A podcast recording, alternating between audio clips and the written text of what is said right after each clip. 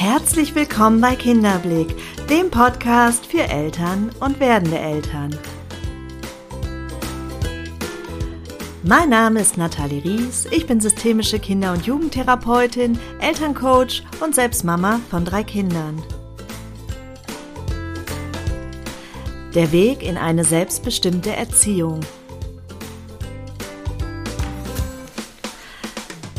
In der heutigen Episode spreche ich mit dir über ein Thema, vor dem wir unsere Kinder am liebsten alle bewahren würden. Wir sprechen über das Thema Krankheit, Tod und Schicksalsschläge. Was, wenn ein geliebtes Familienmitglied plötzlich schwer erkrankt oder sogar stirbt? Wie können wir unsere Kinder durch die Angst begleiten und wie können wir ihre Trauer bestmöglich auffangen? Und das, wenn wir vielleicht selber gar nicht wissen, wie wir mit der Situation umgehen sollen oder selber voller Angst und voller Traurigkeit sind. An wen kann ich mich wenden und woran merke ich überhaupt, ob mein Kind Unterstützung von außen braucht? Was, wenn Krankheit auf einmal unseren Alltag dominiert? Wie kann ich meinem Kind trotzdem eine unbeschwerte Kindheit ermöglichen? Wir sprechen aber auch darüber, was ist, wenn das geliebte Haustier uns verlässt und wie wir unsere Kinder auch hier in ihrer Trauer bestmöglich begleiten können. Ein nicht so leichtes Thema heute, was teilweise auch noch sehr tabuisiert wird.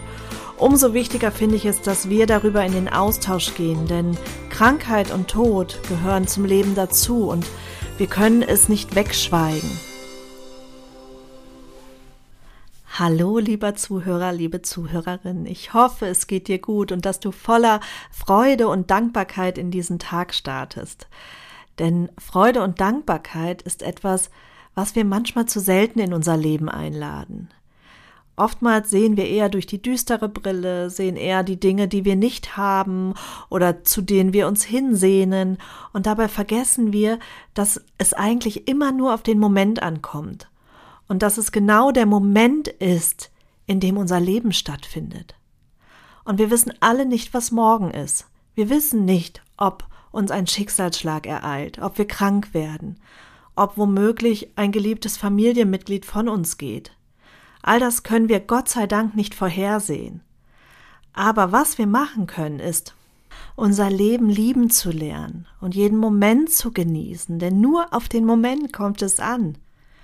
Und da hilft Dankbarkeit sehr. In der heutigen Episode sprechen wir ja über ein Thema, was eher tabuisiert wird, was eher schwer ist und von dem wir uns gerne abwenden, weil wir hoffen, damit nie konfrontiert zu werden. Und natürlich wissen wir alle, dass wir damit irgendwann und auf irgendeinem Wege konfrontiert werden. Nur bis dahin schieben wir es gerne vor uns her. Und ich möchte dich einladen, auch wenn gerade kein Trauerfall oder Sterbefall in deiner Familie ist, wenn du nicht schwer erkrankt bist, dennoch zuzuhören, weil ich glaube, es ist wichtig, sich diesem Thema zu öffnen. Denn Krankheit und Tod und auch Trauer, das gehört zum Leben dazu. Wir sehnen uns natürlich alle nach Freude, nach Glück, nach Gesundheit. Doch oftmals sind es gerade die schweren Momente, die vielleicht auch ein Schicksalsschlag, vielleicht auch eine Krankheit, die uns auffordern, unser Leben nochmal viel bewusster zu leben. Und ich habe schon viele Menschen in meinem Leben gehört, die gesagt haben, genau das hat eigentlich die Kehrtwende in meinem Leben gebracht. Denn durch diese Erfahrung habe ich gelernt, mein Leben zu lieben, habe ich gelernt, mehr meine Werte zu hinterfragen, habe ich gelernt, die Dinge in mein Leben einzuladen, die wirklich wichtig sind weg von Oberflächlichkeiten, von Äußerlichkeiten und ja, hin zu dem, worauf es im Leben ankommt. Und dann bleibt gar nicht mehr so viel, was wirklich wichtig ist. Viele Eltern wundern sich, warum Kinder einen sehr offenen Umgang mit dem Thema Tod haben. Schon oft fragen Kinder in der früheren Kindheit nach dem Tod, was passiert, wenn man tot ist, wo wo ist der Körper, wenn man tot ist? Was passiert mit dem Körper? Ähm, wie geht es einem, wenn man tot ist? Und wo ist man überhaupt, wenn der Körper doch gar nicht mitgeht? Also all solche Fragen beschäftigen Kinder und es ist ganz wertvoll, wenn Eltern hier mit ihren Kindern auch in den Austausch gehen. Natürlich gibt es hier keine Pauschalantworten, denn das ist ja sehr stark abhängig davon, wie ich selber mit dem Thema umgehe und was ich glaube. Also bin ich eher religiös geprägt oder spirituell geprägt oder bin ich eher verkopft und gehe da nüchtern dran und glaube eben nicht an ja, ein Weiterexistieren nach dem Tod. Das alles beeinflusst natürlich meine Haltung und am Ende auch die Art und Weise, wie ich mit meinem Kind in den Austausch gehe. Und dennoch finde ich es ganz wichtig, den Kindern ihre Offenheit und ihren möglichen Zugang zu dem Thema nicht zu nehmen, indem wir ihnen unseren Glauben überstülpen. Denn ich glaube, wir nehmen den Kindern da auch ein Stück weit ihrer Vorstellungskraft und vielleicht auch ihrer Intuition und ihrer Sicherheit. Ich für meinen Teil glaube ja, dass die Kinder noch viel, viel näher dran sind an dem, was war und an dem, was kommt. Und dass sie deshalb auch mit mehr Leichtigkeit und mehr Selbstverständlichkeit diesem Thema gegenübertreten. Aber Kinder sind auch von uns abhängig und sie glauben das, was wir sagen. Und deshalb haben wir auch an dieser Stelle eine ganz große Verantwortung. Das heißt, wenn wir ihnen jetzt unseren Glauben überstülpen und sagen, so ist es, dann kann es die Kinder sehr stark irritieren und es kann auch sehr angsteinflößend sein. Deshalb an der Stelle eine hohe Sensibilität mit dem Thema Tod und wenn möglich eine Offenheit. Und vor allen Dingen auch eine Ehrlichkeit. Denn wenn wir jetzt zum Beispiel hingehen und dem Kind erklären, der Opa ist eingeschlafen und schläft jetzt für immer, dann kann das Kind mit dem Thema Schlaf auf einmal ganz, ganz große Ängste entwickeln. Weil was passiert, wenn ich jetzt einschlafe? Wache ich dann auch womöglich nie mehr auf? Der Schlaf ist sowieso etwas für Kinder, was mit viel Ungewissheit verknüpft ist und wo Kinder sowieso Unterstützung von uns brauchen. Wenn wir das jetzt im Grunde noch missbrauchen, das Thema Schlaf, um den Kindern eigentlich eine Last zu nehmen, was wir aber gar nicht tun, sondern im Gegenteil, wir belasten das Thema Schlaf, dann ja, irritieren wir sie einfach sehr stark. Das gilt auch für alle anderen Formulierungen, wenn wir versuchen, das Thema irgendwie ja in ein anderes Licht zu rücken, weil wir das Bedürfnis haben, unser Kind an der Stelle zu entlasten. Da dürfen wir bei uns schauen, denn offensichtlich ist der Tod etwas, was wir nicht so annehmen können, was wir mit etwas ganz Schrecklichem verbinden, vor dem wir unser Kind schützen wollen. Und vielleicht hat unser Kind aber eine ganz andere Idee und einen ganz anderen Zugang zu dem Thema. Und in dem Moment projizieren wir unsere Ängste auf unser Kind. Und das ist etwas, was überhaupt nicht empfehlenswert ist. Ich finde, die Kinder haben ein Recht auf die Wahrheit. Und sie haben ein Recht darauf zu erfahren, dass Leben und Tod dazugehören, dass es beides existiert in unserem Leben. Und ja, es darf traurig sein, denn es ist verdammt nochmal traurig. Und ich finde es ganz wichtig, dass Kinder erleben, dass auch Mama, Papa, Oma, Opa, dass sie traurig sind. Denn wie sollen Kinder lernen, mit ihrer Traurigkeit umzugehen? Wie sollen sie diesen Zugang zu ihrem Gefühl erhalten, wenn wir es ihnen selber nicht vorleben? Wenn wir immer so tun, als ob, dann spüren Kinder sehr wohl, dass hier was nicht stimmt, denn sie sind noch ganz fein verbunden mit ihren Emotionen und mit ihrer Intuition. Sie spüren, dass hier was nicht stimmt, werden total verunsichert, lernen aber, ich muss stark sein, ich darf keine Trauer zeigen, weil Mama und Papa es so vorleben. Deshalb ist es wichtig, auch gemeinsam zu trauern und sich diesen Moment zu nehmen. Natürlich ist es auch wichtig, sich wieder zu fangen und sich nicht in der Traurigkeit ausschließlich zu verlieren, denn Kinder brauchen ihre Eltern als Halt, als Orientierung. Und wenn Eltern dazu neigen, nur noch in Trauer zu sein und sich ganz darin zu verlieren, dann kann es passieren, dass sich die Rollen umkehren, dass das Kind sich verantwortlich für die Eltern fühlt und anfängt, dafür zu sorgen, dass Mama und Papa nicht mehr traurig sind. Und das wäre sehr, sehr ungesund. Deshalb ist es wichtig, wenn du merkst, dass du selber an einem Punkt bist, wo du gar nicht mehr klarkommst und gar nicht weißt, wie du aus dieser Trauer rauskommst, dann such dir da Unterstützung. Kinder trauern im Übrigen anders als Erwachsene. Das ist ganz wichtig zu wissen. Denn Kinder trauern in Schüben, die trauern etappenweise. Es ist nicht wie wir Erwachsene, die erstmal die Traurigkeit komplett rauslassen und die uns auch permanent begleitet. Und vielleicht äh, wunderst du dich, wenn du dein Kind erlebst und es auf einmal fröhlich spielt und lachend den Tag begrüßt und überhaupt nicht den Anschein macht, als würde es überhaupt trauern.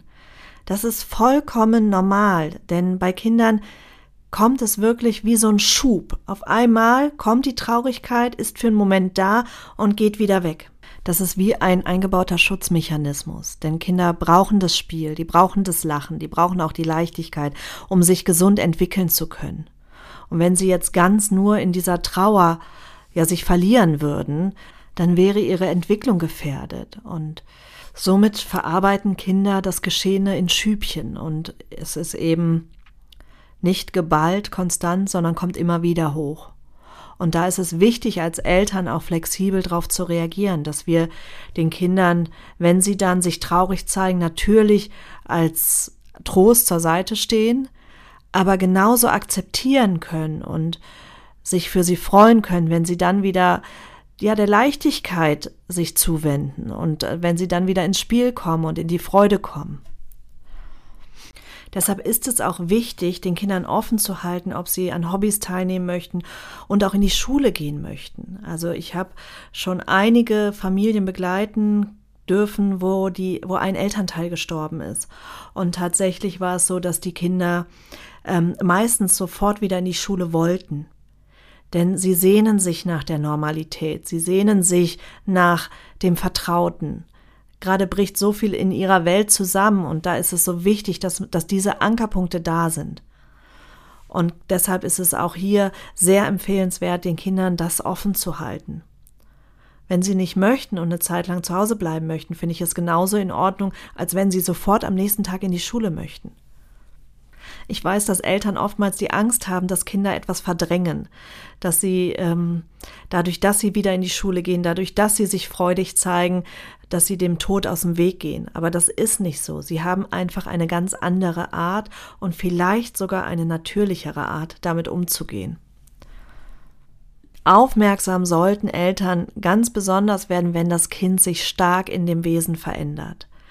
Also wenn es auf einmal eben an nichts mehr teilnehmen möchte, wenn es apathisch wird oder ähm, gar nicht mit der Wut umgehen lernt, wenn es auf einmal aggressiv wird oder nicht mehr schlafen kann oder den Spaß an Hobbys oder an den Umgang mit Freunden verliert. Also wenn das Kind auf einmal total wesensverändernd ist, dann würde ich mir definitiv auch Hilfe von außen holen.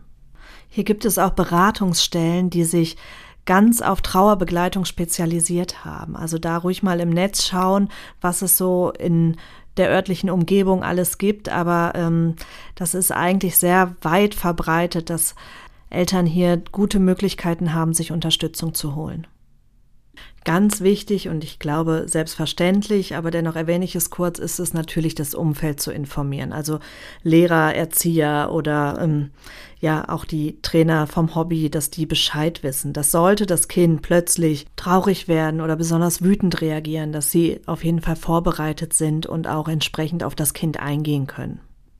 Ich wurde schon oft gefragt, ob Kinder mit zur Beerdigung sollten. Und ich finde, dass die Kinder ein Recht haben, sich zu verabschieden. Ich finde, dass wir den Kindern diese Möglichkeit auf jeden Fall offen halten sollten, mitzugehen und auf ihre Art und Weise Abschied zu nehmen.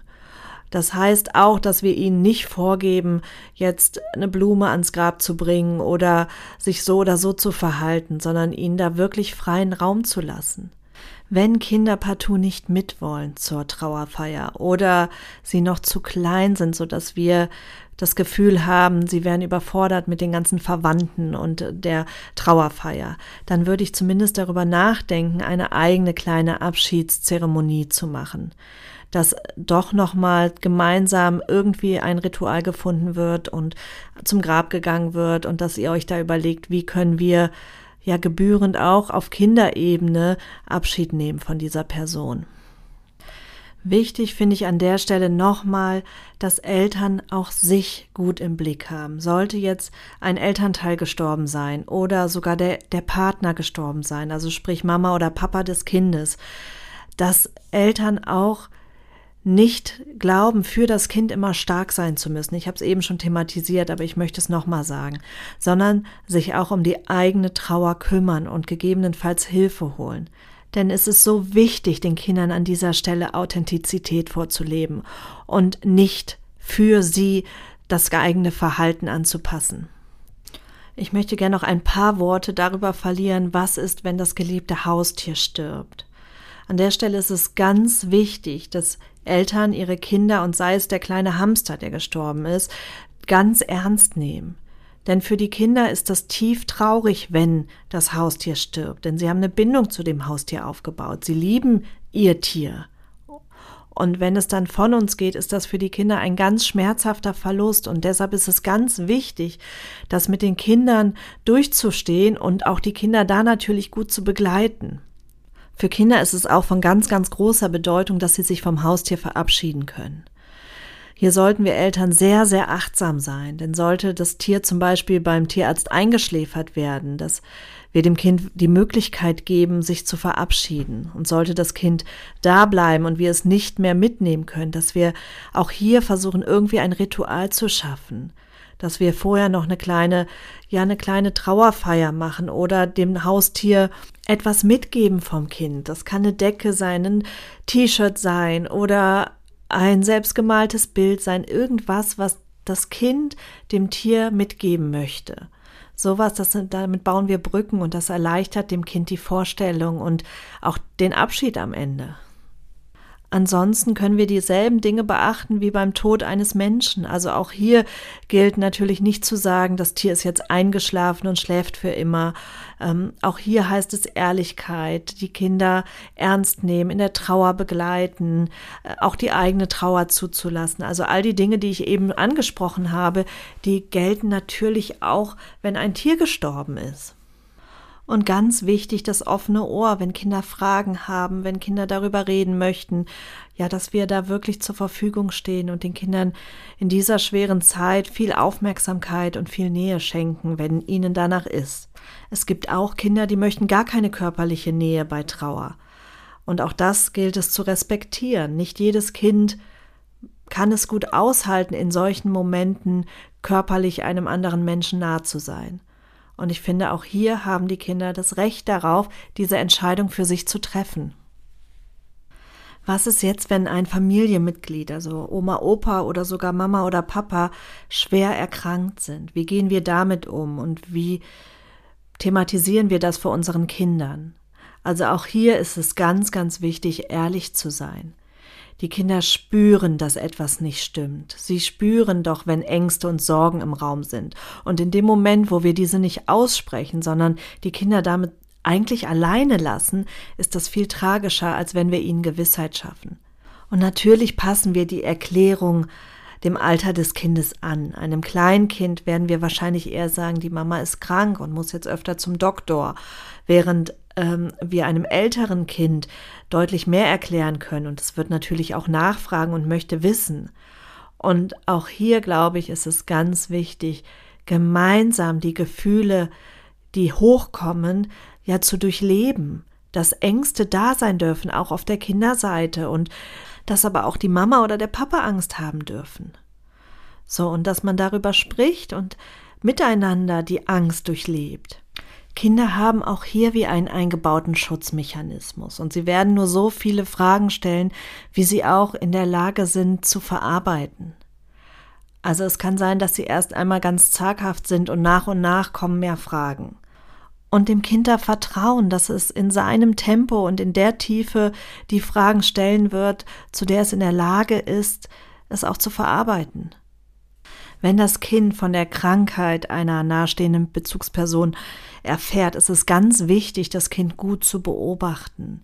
Denn ähnlich wie beim Todesfall sollten sich Verhaltensauffälligkeiten zeigen oder das Kind mit totalem Rückzug reagieren oder mit Aggressionen, dann ist es auch hier sinnvoll, wirklich nah dran zu sein und sich gegebenenfalls Hilfe zu holen. Was auch passieren kann, wenn Kinder von Krankheit erfahren, dass sie unbewusst sich die Schuld dafür geben oder sogar auch bewusst, dass sie anfangen, sich ähm, dafür verantwortlich zu machen, dass Mama oder Papa oder Oma oder Opa jetzt so schwer krank sind. Weil sie vielleicht glauben, sie war nicht lieb genug, weil sie vielleicht glauben, sie haben Mama oder Papa zu sehr gestresst, zu sehr geärgert. Und dann fangen sie an, sich selbst die Schuld dafür zu geben.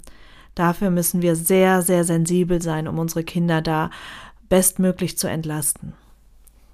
sollte mit körperlichen Veränderungen zu rechnen sein, wie zum Beispiel Haarausfall, dann auch hier mit den Kindern sprechen, dass sie gut darauf vorbereitet sind oder auch über Krankenhaus und Krankenhausaufenthalte sprechen, so dass die Kinder wissen, was kommt und nicht die Mama auf einmal weg ist oder die Haare auf einmal weg sind, sondern dass sie hier gut vorbereitet werden. Ihnen auch erklären, was sich so im Alltag verändern wird, dass vielleicht jetzt mehr der Papa aufpasst oder die Oma aufpasst oder je nachdem natürlich wer krank ist, also dass man da die Kinder mit einbezieht in, in alles, was kommt, weil diese Transparenz schafft Sicherheit. Und je nach Alter des Kindes die Krankheit auch wirklich beim Namen benennen und nicht, um die Kinder vermeintlich zu schützen, das irgendwie zu umschreiben oder klein zu reden. Denn damit tun wir den Kindern keinen Gefallen und wir erschüttern sie eher in ihrem Vertrauen.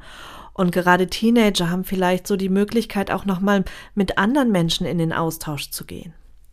Und die Bedürfnisse der Kinder sehr, sehr ernst nehmen. Wenn Kinder zum Beispiel das Erlebte im Spiel verarbeiten wollen, dass wir den Kindern da das ermöglichen oder uns sogar am Spiel beteiligen, ähm, wenn das Bedürfnis nach Ehrlichkeit ist, dass sie einfach Fragen stellen wollen, dass wir diesen Raum öffnen oder wenn ihr Bedürfnis nach Rückzug ist, dass wir auch das respektieren, natürlich, dass wir da nah dran sind und die Kinder beobachten, sollten sie ja da eine Verhaltensauffälligkeit rutschen und nur noch dieses Fluchtverhalten an den Tag legen. Aber wenn sie einfach mal für sich sein wollen, um zu verarbeiten, um darüber nachzudenken, dann ist das auch absolut in Ordnung. Also, dass wir da die Bedürfnisse des Kindes sehr, sehr ernst nehmen. Bevor ich mich jetzt bei dir ins Wochenende verabschiede, möchte ich noch so ein paar ganz persönliche Gedanken mit dir teilen. Denn vielleicht hast du es schon rausgehört aus den vorherigen Podcasts. Ich teile ja eher ein spirituelles Weltbild und bin der festen Überzeugung für mich, ohne beanspruchen zu wollen, es zu wissen. Aber das ist ein Glaube, der, den ich in mir trage, ein Herzensruf, dass wir hier sind, um Erfahrungen zu machen, dass unser Körper ein großes Geschenk ist, weil wir durch ihn eben genau diese irdischen Erfahrungen machen können, weil wir total freudige Erfahrungen wie Lachen, Tanzen, alle Sinneserfahrungen, Essen, Trinken, aber auch körperliche Nähe, Sex, all solche Dinge erfahren dürfen, aber natürlich auch leidvolle Erfahrungen, wie zum Beispiel ja, Trauer, Schmerzen, Ängste, Verletzungen, auch diese Erfahrungen machen wir in diesem Körper. Und ich glaube, dass wir oftmals uns so schwer tun, einen Zugang zum Thema Tod und auch Krankheit zu öffnen, weil wir uns mit dem Körper identifizieren, weil wir glauben, Körper zu sein. Ich glaube allerdings, wir sind nicht Körper. Ich glaube, wir sind Geisteswesen und haben eben ja die Möglichkeit, diese Erfahrungen in dem Körper zu machen, um uns auf geistiger Ebene noch weiter zu entwickeln um noch weiter zu wachsen und ähm, diese Erfahrungen mitzunehmen. Und ich finde, das gibt dem Ganzen mehr Leichtigkeit, mehr Offenheit, wenn ich weiß im Grunde, dass ich und mein Weg hier ein ganz kleiner Abschnitt ist, ein, ein Wimpernschlag auf meiner Reise, dann hafte ich nicht so sehr an diesem Körper. Vielleicht kann man es dann eher mit einem Ferienhaus vergleichen, in dem ich Urlaub mache für eine Zeit lang. Und natürlich möchte ich dieses Haus pflegen. Ich möchte dafür sorgen, dass es ordentlich ist, dass es sauber ist, dass es gut gepflegt ist. Und ich weiß zu schätzen, dass ich hier sein darf und ich genieße die Aussicht und möchte alles dafür tun, um mich wohlzufühlen in diesem Ferienhaus. Aber ich weiß auch, dass ich irgendwann wieder abreisen werde, weil die Ferien zu Ende sind.